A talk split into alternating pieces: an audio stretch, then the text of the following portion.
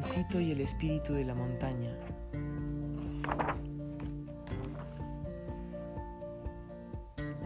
Convencido de que había que agotar todos los esfuerzos para encontrar al espíritu de los cerros, Juancito llegó hasta la cordillera y gritó lo más fuerte que pudo. ¡Cerro!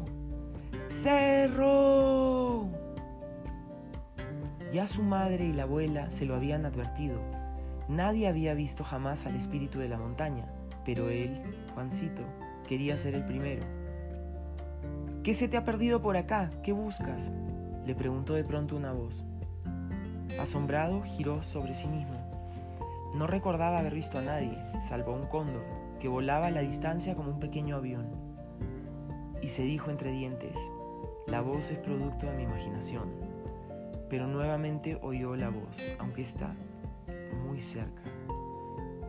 ¿Qué se te ha perdido por acá? Esto es increíble, dijo Juancito. Nada se me ha perdido. He venido a buscar el espíritu de la montaña.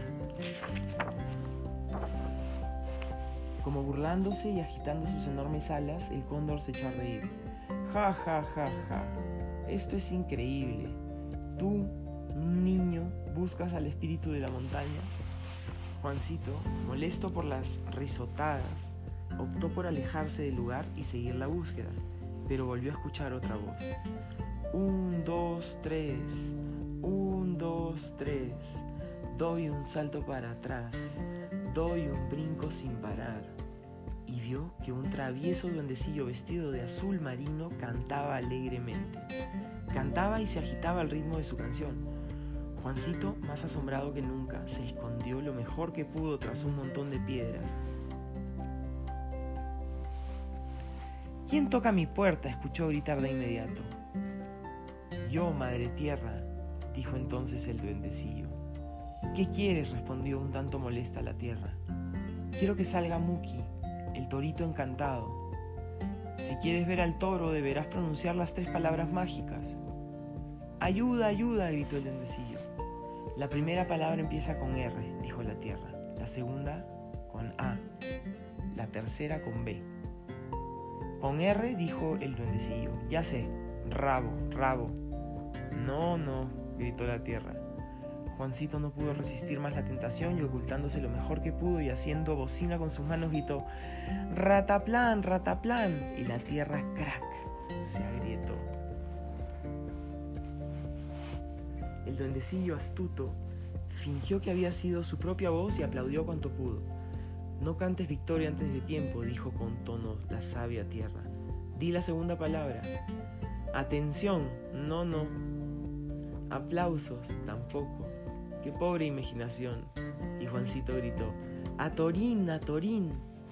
La tierra se estremeció y se abrió tanto la grieta que dio la impresión de llegar al hondo, muy hondo. El duendecillo fingió nuevamente ser el que estaba adivinando. Pronuncia la tercera palabra, gritó la tierra. Bim, bim. No, no, bul, bul. No, no. Y Juancito, bim, baram, bum, bam.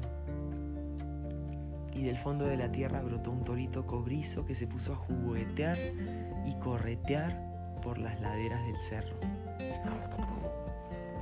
Juancito, muy alegre por haber ayudado al duendecillo, salió feliz de su escondite.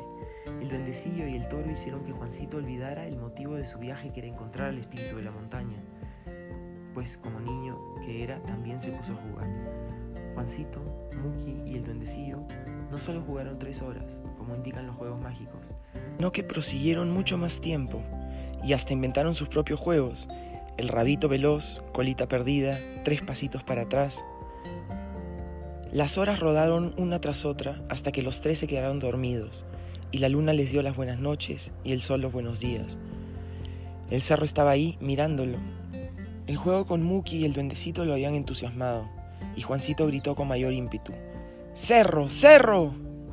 ¿Tú otra vez? dijo con voz ronquísima la montaña. Sí, le respondió Juancito. Creo que ya descubrí tu nombre. ¿Qué tal pretensión y soberbia? exclamó el cerro, mientras sacudía el hielo que se había posado en la cima. Para que no reclames que yo no te ayudé cuando tenga que castigarte, pues a cada nombre equivocado un castigo aplicado.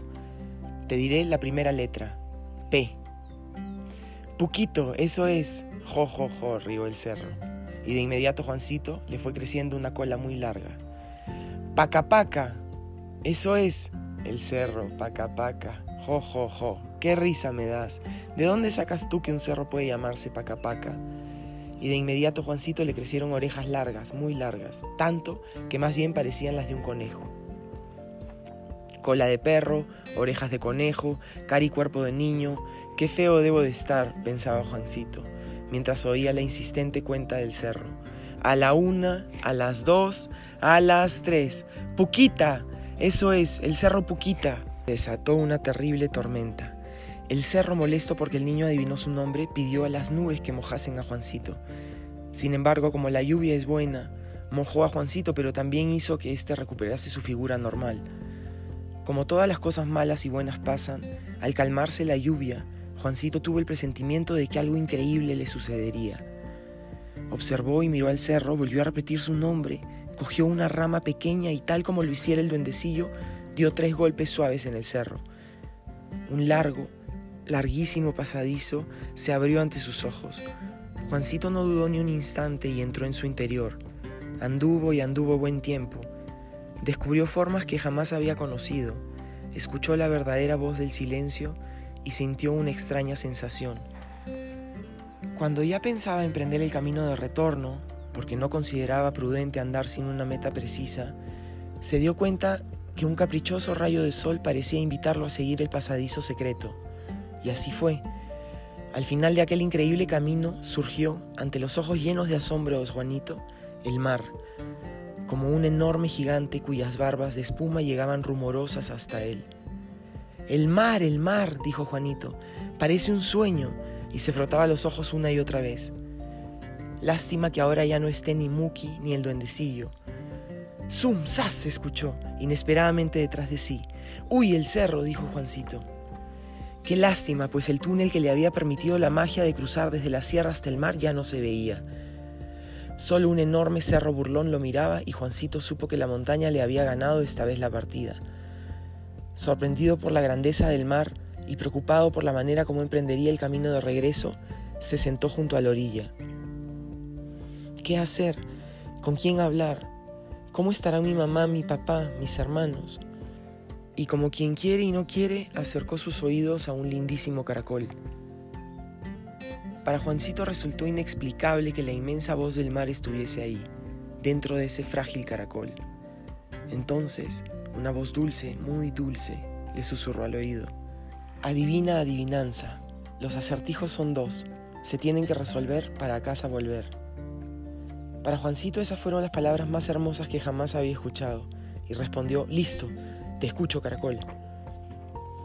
Desde el fondo del caracol, una voz, que bien podía ser la voz de una sirena, dijo, Vive en el agua y no es pez, canta bello y no es mujer, cautiva sin poderla ver, su historia es para no creer. ¿Quién es? Y Juancito, que había aguzado talento e inteligencia, no dudó ni un minuto en decir, Sirena, es la sirena. Uy, creo que mi acertijo resultó muy fácil, dijo el caracol. Y aquí va el segundo.